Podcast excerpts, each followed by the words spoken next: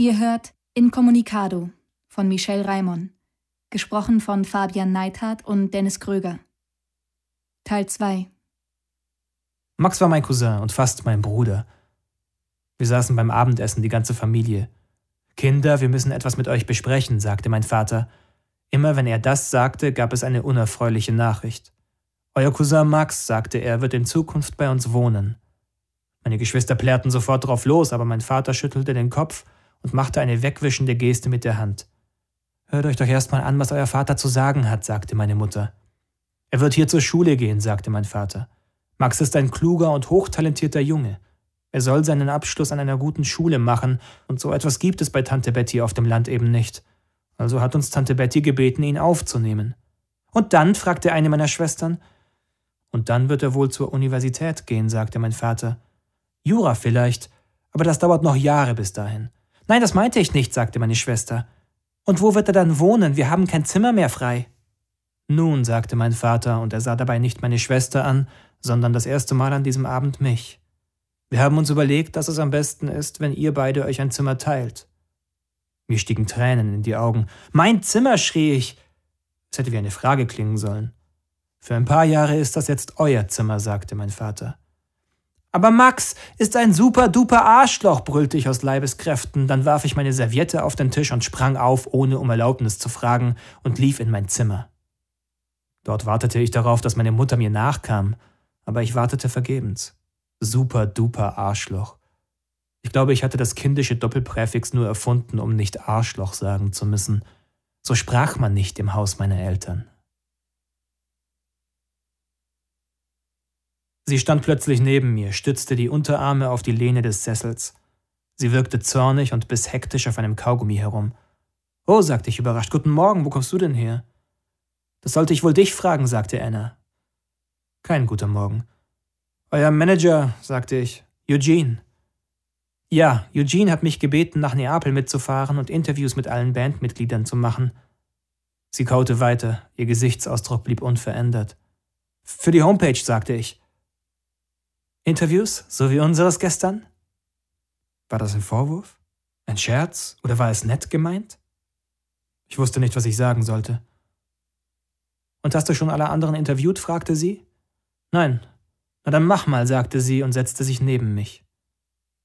Das letzte Mal sind wir ja nicht wirklich weit gekommen damit, flüsterte sie, und es klang wie eine nüchterne Tatsachenfeststellung. Ich lächelte und wusste immer noch nicht, ob das jetzt gut oder schlecht war. Anna, sagte sie, 24 Jahre, Sängerin und Bassistin. Kein Nachname? fragte ich. Sie lächelte. Jersey. Mein Kinn klappte nach unten. Sag nicht. Doch, er ist mein Vater. Ich schnitt eine Grimasse. Er hat mich nackt gesehen. Also, du weißt schon, nach unserem Interview. Und? Das ist mir jetzt noch peinlicher. Sie zuckte mit den Schultern. Dein Problem. Dir ist das egal? Wir sind seit fast sieben Jahren die meiste Zeit gemeinsam in einem Tourbus unterwegs. Glaubst du, du bist der Erste, von dem er weiß, dass ich ihn abgeschleppt habe? Sie klang nicht aggressiv, sondern eher belustigt. Und sie versuchte nicht unbedingt leise zu sein. Okay, du bist also die Tochter des Managers, murmelte ich. Das ist ungewöhnlich, das ist eine gute Story. Lass das. Was? Wenn du das so darstellst, als wäre ich nur in der Band, weil ich die Tochter des Managers bin, dann trete ich dir sonst wohin. Genauso gut könnte man sagen, Eugene ist nur der Manager, weil er der Vater der Leadsängerin ist. Wir sind gleichberechtigt, verstehst du? Voll und ganz. Okay. Nennst du ihn deswegen Eugene und nicht Vater oder Papa oder was weiß ich? Sie zuckte die Achseln. Nein. Vielleicht, keine Ahnung, ich nenne ihn schon sehr lange so. Wie seid ihr gemeinsam in eine Band geraten? Du bist 24, ihr seid seit sieben Jahren gemeinsam unterwegs. Ich bin in San Francisco geboren, habe dort mit meiner Mutter gelebt.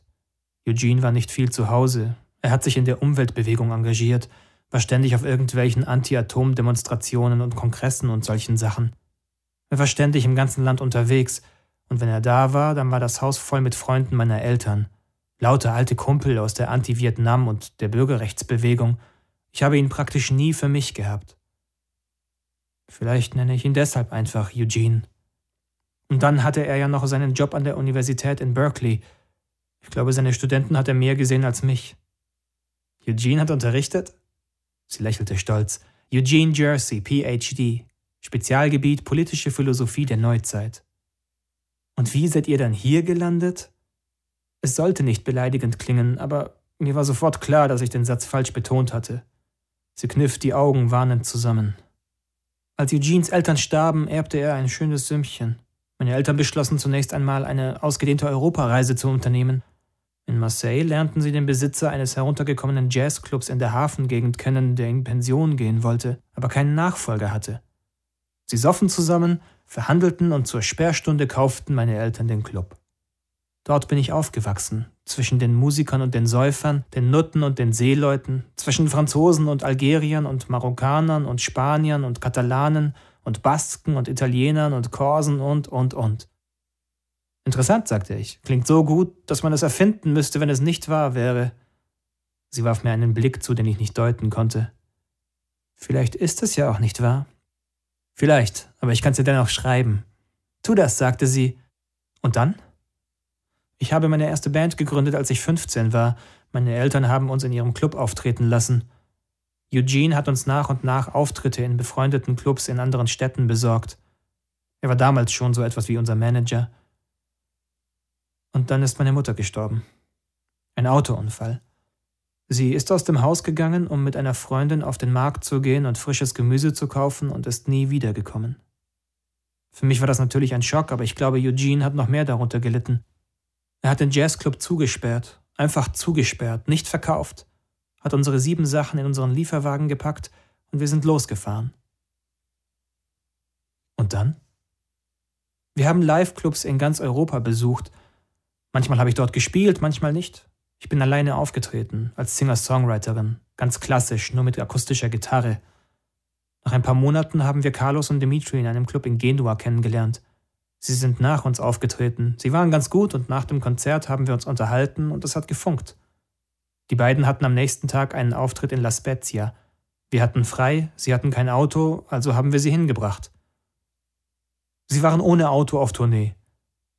Sie waren per Autostopp unterwegs. Jedenfalls sind wir an diesem Abend in La Spezia das erste Mal gemeinsam auf der Bühne gestanden und ab dann ist das auch so geblieben. Das war vor sechs Jahren. Seitdem touren wir gemeinsam durch Europa. Wir drei auf der Bühne und Eugene als Manager. Meistens haben wir noch einen Gitarristen dabei. Einmal auch für ein paar Monate eine Gitarristin. Lena. Hat nicht funktioniert, die war eine ziemliche Schlampe. Seit ein paar Monaten haben wir eben Chris mit an Bord. Apropos an Bord, diesen Bus haben wir vor drei Jahren in England gekauft und selbst zu unserer Wohnung umgebaut. Gute Geschichte, sagte ich. Okay, dann sind wir ja fertig, sagte sie und stand abrupt auf. Warte eins noch, sagte ich und versuchte schnell eine Frage zu finden, die nicht allzu banal war. Wie stellst du dir deine Zukunft vor? Volltreffer. Sie dachte eine Sekunde nach. Ich glaube, das reicht fürs Erste, sagte sie. Es werden ja nur ganz kurze Texte.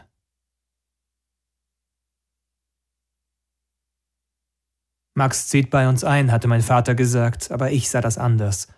Max zog nicht bei uns ein, sondern bei mir. Wir kauften ein Stockbett für mein Zimmer. Ich wollte unbedingt das obere Bett. Unbedingt. Ich hätte mich erdrückt gefühlt, wenn Max die ganze Nacht im Bett über mir geschlafen hätte. Max war nur zwei Monate älter, aber über einen Kopf größer und doppelt so schwer. Es hätte mich wahnsinnig gemacht. Wir kauften das Bett eine Woche bevor Max einzog. Ich drängte meinen Vater jeden Abend, es zusammenzubauen.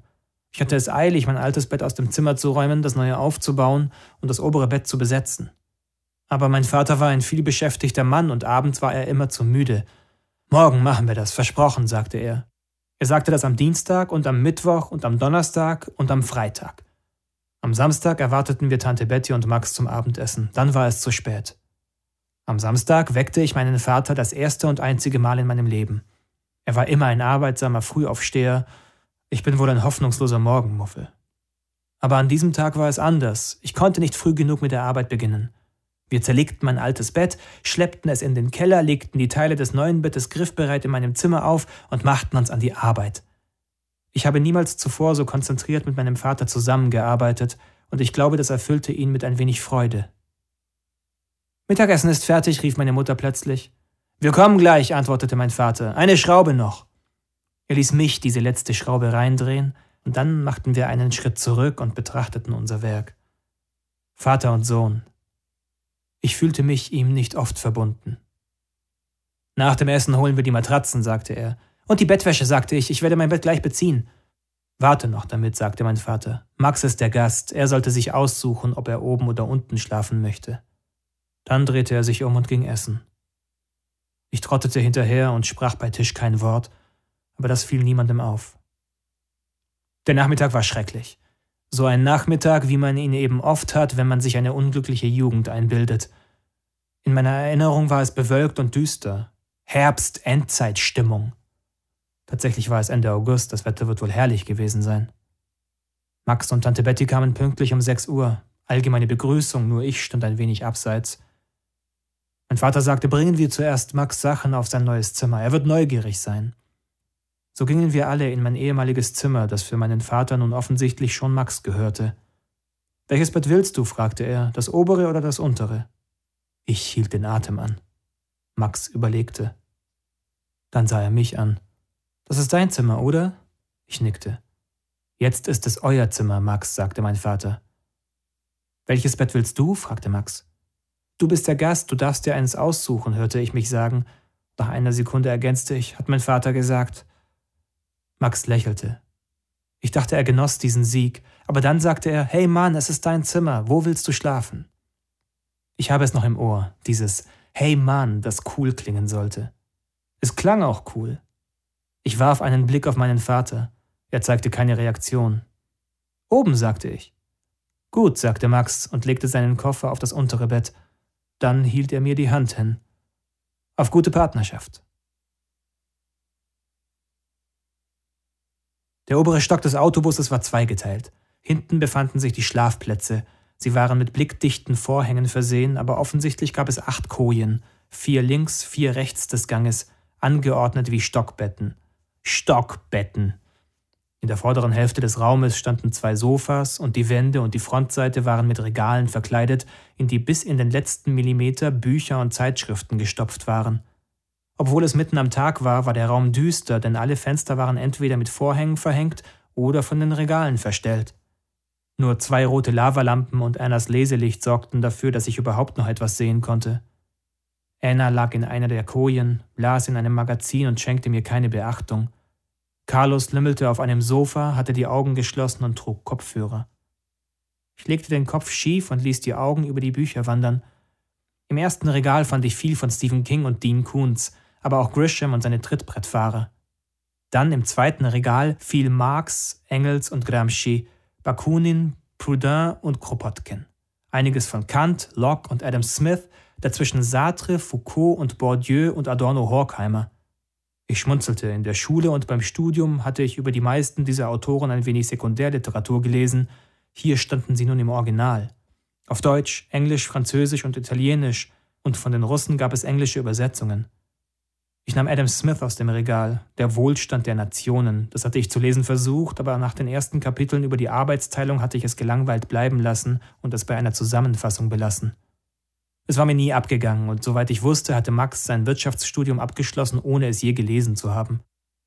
Ich stellte das Buch wieder zurück. Im nächsten Regal fanden sich Freud und Jung, Dawkins und Dennett, McLuhan und Watzlawick. Darunter dann antike Klassiker Aristoteles, Platon, Epikur, Seneca, Cicero, Marc Aurel, Augustinus, aber auch Homer, Herodot und Plinius. Auf der gegenüberliegenden Seite waren die Regale mit Sachbüchern und prächtigen Bildbänden vollgestopft, Werke über die Kunstgeschichte der Antike, des Mittelalters und der italienischen Renaissance standen neben Biografien von Dante, Galilei und Victor Hugo. Dazu Monographien über historische Themen wie die Geschichte des Ackerbaus, der Schrift, des Seehandels, des Buchdrucks, der Ölmalerei und der Astronomie und Grundlagenwerke zur babylonischen und griechischen Kultur, der französischen und der industriellen Revolution, über Humanismus, Liberalismus, Sozialismus und, und, und. Das gehört alles Eugene, sagte Carlos, der die Augen geöffnet und die Kopfhörer abgenommen hatte. Nur das eine Regal dort, das teilen uns wir anderen. Er deutete auf die King- und Grisham-Abteilung. Verstehe, sagte ich. Es lief gar nicht so schlecht, das mit Max und mir, zumindest phasenweise. Er bemühte sich, das muss man anerkennen, und nachträglich betrachtet war ich in der ersten Zeit wohl kein wirklich einfacher Mitbewohner. Aber wir bekamen es halbwegs auf die Reihe. Okay, dass Max eindeutig stärker war und mir kräftig mit der Faust in die Magengrube schlug, wann immer er es für geboten hielt, mag auch dazu beigetragen haben, dass ich meinen offenen Widerstand gegen seine Anwesenheit bald aufgab. Wir rauften uns also im wahrsten Sinne des Wortes zusammen, und nach einiger Zeit gab es auch Momente, da fand ich Max cool. Als er in mein Zimmer einzog, war er ein fetter, dummer Bauernjunge. Doch er entwickelte sich und das schnell. Er las Hesse und Hemingway und Bukowski und all die anderen Pubertätsklassiker, die meine Eltern im Regal hatten. Er nahm ab, seine Garderobe änderte sich Stück für Stück und nach einem Jahr war er richtig hip. Wenig später brachte er die ersten Freundinnen mit nach Hause. Dann stritten wir um unser Zimmer und manchmal warf er mich einfach raus. Wir gründeten unsere erste Band mit Freunden, nachdem wir gemeinsam einen Videofilm gesehen hatten, Zurück in die Zukunft. Michael J. Fox an der roten E-Gitarre, der Abschlussball, Rock and Roll. Wir losten um die Instrumente und Max zog den Zettel auf dem Lead-Gitarre-Stand könnte wetten, er hat nachgeholfen. Jedenfalls kamen wir heim und ich wollte meinen Eltern von der Band erzählen, aber ich musste zuvor noch aufs Klo. Und während ich pinkelte, war er schneller und schilderte unseren zukünftigen Erfolg mit leuchtenden Augen. Mein Vater rief Tante Betty an und wenige Tage später kauften sie gemeinsam zwei Gitarren. Eine rote, so wie im Film, für Max und eine weiße für mich. Da waren wir 15. Als ich das erste Mal auf der Bühne stand, hatte ich noch nie live ein Konzert gesehen. Ich kannte nur Zurück in die Zukunft, wir hatten inzwischen auch eine VHS-Kassette davon, kopiert von einem Freund. Der Abschlussball war unsere Lieblingsszene. Wir sahen sie tausendmal, immer und immer wieder. So hatte ein Konzert zu sein. Johnny Be Good. Max war Marty. Er sang und spielte die Leadgitarre. Er tobte über die Bühne. Er wälzte sich am Boden. Er trat gegen die Verstärker. Die Mädchen kreischten. Ich stand daneben und zupfte die Rhythmusgitarre. Ehrlich gesagt, ich war auch weniger musikalisch als Max. Er komponierte unsere Nummern, spielte mir meinen Part vor und ich lernte ihn auswendig. Das funktionierte ganz gut. Aber Max schrieb schreckliche Texte. Einmal stritten wir und er warf mir vor, beschissen zu spielen, und weil ich nicht wusste, was ich ihm vorwerfen konnte, schrie ich, und du schreibst Scheißtexte. Ach so, brüllte er zurück, dann schreib doch mal einen besseren Klugscheißer. Das tat ich. Ich schrieb die ganze Nacht und brachte meinen Text am nächsten Tag zur Probe mit in dreifacher Abschrift. Max las ihn und sagte, naja, das ist aber auch nicht besser, Kleiner. Doch, sagte Steen, unser Drummer, sein Text ist besser. Und Tom, der Bassist, stimmte ihm zu. Der Kleine soll ab jetzt die Lyrics schreiben, sagten sie. Und so war es dann auch.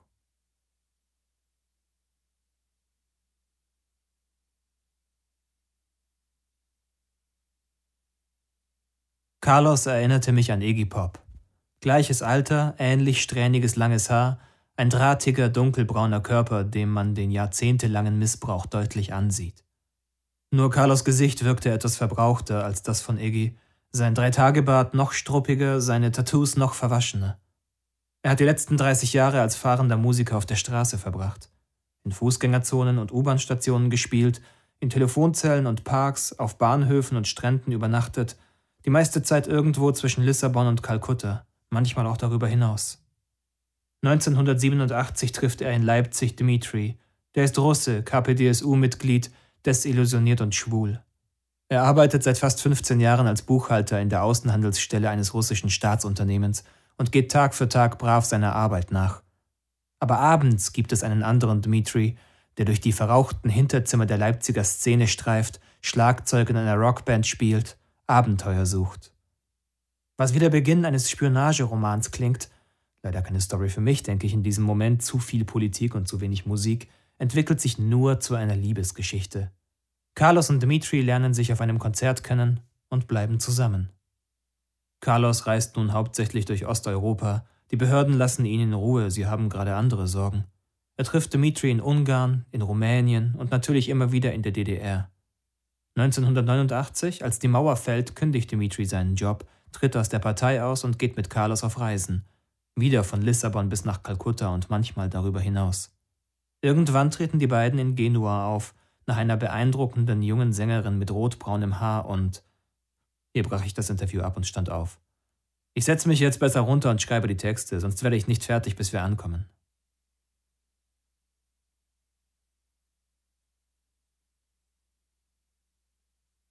Dann ging die Schulzeit zu Ende. Im Sommer danach gingen wir mit unserer Band auf eine kleine Tournee, die wir in den Monaten zuvor organisiert hatten. Es war ein Fiasko. Bisher waren wir immer vor Freunden aufgetreten oder zumindest an Orten, an denen wir viele Bekannte mobilisieren konnten, und die jubelten, weil sie uns mochten. Vor völlig fremdem Publikum merkten wir erst, wie hart der Job auf der Bühne wirklich sein kann. Als die Minitournee nach zwei Wochen vorbei war, löste die Band sich auf. Wir saßen nebeneinander an der Bar eines Irish Pub, das damals unser Stammlokal war. Max hatte was mit der Tochter des Wirten. Das wird nichts, sagte Tom, der Bassist. Ne, das wird nichts, sagte Steen, der Drummer. Für mich ist das vorbei. Was soll das heißen? fragte Max. Ich beginne im Herbst mit einem Finanzwirtschaftsstudium. Finanzwirtschaft? Yep, und ihr solltet euch auch was suchen. Seht der Wahrheit ins Auge, wir werden keine Stars. Informatik, sagte Tom. Ich verdrehte die Augen. Informatik? Klar, das ist eine Zukunftsbranche. Ah, das ist nicht dein Ernst? fragte Max. Tom nickte langsam. Doch. Dann trank er sein Bier aus und zahlte. Ich verliere hier nur Zeit. Und ihr solltet auch gehen. Ein neuer Lebensabschnitt beginnt. Das ist doch etwas Schönes. Max und ich blickten uns verwirrt an. Auch Steen trank sein Bier aus. Dann umarmten wir uns alle noch einmal und die beiden gingen ihrer Wege. Und jetzt? fragte ich. Noch zwei Bier, sagte Max. Und nach einer langen, langen Pause. Weißt du was? Sie haben recht. Scheiße, sagte ich, aber ich wusste, dass es wahr war. Ich will aber kein Buchhalter werden, murmelte ich trotzig. Ich studiere Betriebswirtschaft, sagte Max und nahm einen Schluck vom Bier. Und dann gehe ich ins Musikmanagement. Ist nicht dein Ernst? Klar, ich stöhnte. Überleg mal, Papsch geht davon aus, dass wir beide Jura studieren. Er nannte meinen Vater schon lange Papsch. Aber damit kommen wir nie in die Musikbranche. Oder willst du das Kleingedruckte in den Verträgen schreiben? Ich stöhnte nochmal. Also ab ins Management, sagte Max. Das ist die Wahl zwischen Pest und Cholera, sagte ich. Keineswegs, ich sehe eine strahlende Zukunft. Hey Mann, neben dir sitzt der nächste Richard Branson. Branson hat kein Betriebswirtschaftsstudium, sagte ich. Woher willst du das wissen? fragte Max. Weil ich eine Menge über ihn gelesen habe. Weißt du, das ist ein Fehler, du liest zu viel, man sollte sein eigenes Leben führen. Danke für diese Weisheit. Bitte. Am nächsten Tag, einem Sonntag hatten wir unser erstes bravbürgerliches Mittagessen mit der ganzen Familie, und ich glaube, meine Eltern waren heilfroh, dass unsere Existenz als Rockmusiker ein Jugendkapitel war, das nun geschlossen werden sollte. Mein Vater war zwar skeptisch, als wir gestanden, nicht Jura studieren zu wollen, aber Max schaffte es schnell, ihn zu überzeugen. Dass wir ausgerechnet in die Musikbranche wollten, ließ er unerwähnt. Damit war es entschieden, wir studierten Betriebswirtschaft. Etwa zwei Jahre lang ging das auch gut. Wir waren mit viel Einsatz dahinter und lieferten uns ein Match um die besseren Noten. Dann ergatterte Max ein Praktikum bei einem Plattenlabel von Universal Music. Er machte sich Freunde und bekam eine Halbtagsstelle angeboten, die kaufmännische Betreuung der AR-Abteilung. Das steht für Artist and Repertoire, also die Talentschmiede. Als ein Praktikum in der Marketingabteilung frei wurde, holte er mich nach. Ich bekam danach zwar keine Stelle angeboten, hatte aber erste Kontakte zu Musikjournalisten in praktisch allen Redaktionen geknüpft. Das Schreiben von Presseaussendungen hatte mir Spaß gemacht und ich war auch nicht völlig talentfrei. Nach und nach schlitterte ich so in den Musikjournalismus. Ohne dass mein Vater davon wusste, begann ich für Zeitschriften zu schreiben. Es war zu Beginn ein wenig zäh, aber wenn man billig genug ist, bekommt man in jeder Redaktion den Fuß in die Tür. Bei meinem Studium ging es immer weniger weiter, während Max immer noch ausgezeichnete Noten lieferte. Mein Vater begann an mir herumzunörgeln und mir Max als Vorbild unter die Nase zu halten. Und da wurde mir klar, dass unser Wettlauf um die besseren Noten auch immer ein Wettlauf um die Anerkennung meines Vaters gewesen war. Als ich das erkannte, war der Ofen aus. Ich habe mein Studium nie wirklich abgebrochen. Ich machte irgendwann einfach nicht mehr weiter. Als mein Vater merkte, dass ich den ganzen Tag damit verbrachte, über Musiker und andere Drogenkonsumenten zu schreiben, strich er mir die finanzielle Unterstützung. Von da an lebte ich als freier Journalist. Zu unserer aller Überraschung ging das gar nicht so schlecht. Ich zog zu Hause aus und reduzierte den Kontakt zu meiner Familie auf ein Minimum. Max machte sein Studium fertig, natürlich mit Auszeichnung. Er schmiss eine riesige Party und lud mich dazu ein. Ich musste kommen, denn er wollte, dass unsere Band noch einmal auftrat zur Feier des Tages. Tom hatte sein Studium auch bereits abgeschlossen und Steen war auf dem besten Weg dazu. Mir bedeutete das nichts.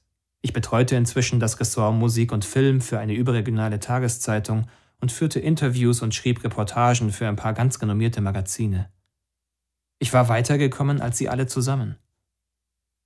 Max hatte ein kleines Kellerlokal gemietet mit einer Bühne und einer recht ordentlichen Musikanlage und wir rockten los. Der Saal tobte und wieder hatten alle Frauen nur Augen für Max, während ich dastand und an den Seiten zupfte.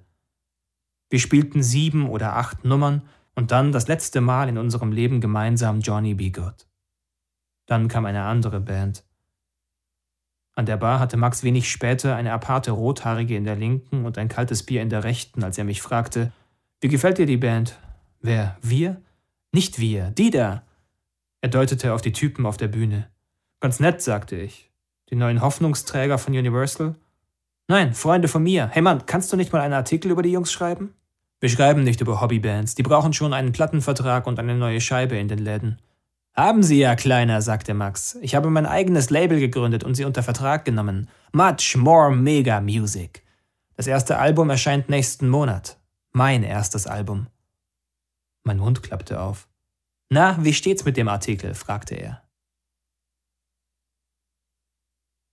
Na, wie steht's mit den Artikeln? fragte Eugene, als er sich neben mich setzte. Ich arbeitete auf seinem Notebook und schrieb gerade den letzten Satz. Fertig, sagte ich. Perfektes Timing, wir sind nämlich schon am Flughafengelände und in zwei Minuten da. Ich lächelte. Ich verpasse nur selten eine Deadline. Willst du die Texte lesen? Er schüttelte den Kopf. Da habe ich volles Vertrauen zu dir.